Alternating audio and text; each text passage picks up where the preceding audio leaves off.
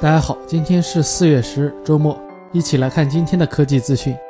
乐视创始人贾跃亭发表了从博傻到硬件免费的公开信。公开信表示，乐视将于四月推出乐二手机和超级汽车。在公开信中表示，要给苹果第二机，让乐迷们只为核心价值买单。贾跃亭称，乐视第二代超级手机将以一个革命性的技术来颠覆几十年未曾取得突破的产业。你认为第一季的效果如何？据国外媒体报道，微软计划在今年十月份的新品发布会上发布 Surface Phone，同时还将揭晓 Surface Pro 5和 Surface Book 2的神秘面纱。全新的 Surface Phone 手机主要是为企业客户量身定制，在配置方面将采用六或八 GB RAM 加五百 GB ROM 的超强内存组合，性能将直追个人 PC。除此之外，Surface Phone 还将搭载 Continuo 技术。拥有 USB Type-C 接口，采用液体冷却技术，将运行 Windows 十 Mobile 操作系统。真要是这配置，微软你卖八千，那一点都不贵。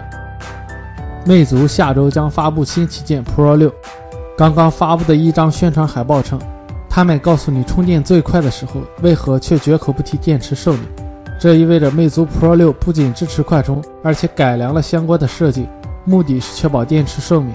目前的快充技术主要有 USB 标准、高通 QC、联发科 PE 以及 OPPO 的 WiFi 闪充等。魅族 Pro 6应该采用的是联发科 PE 方案。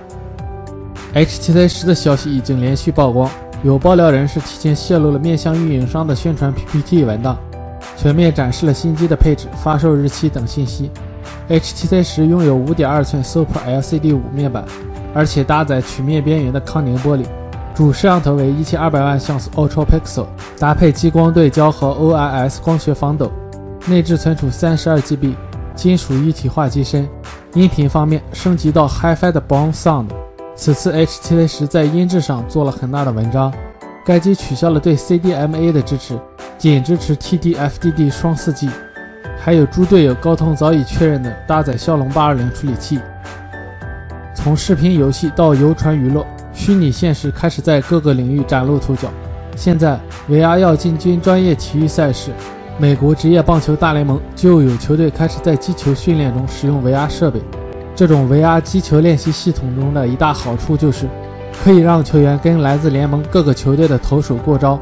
假如系统还能模拟出某位投手的特点和手法，那无疑能为球队加大胜算。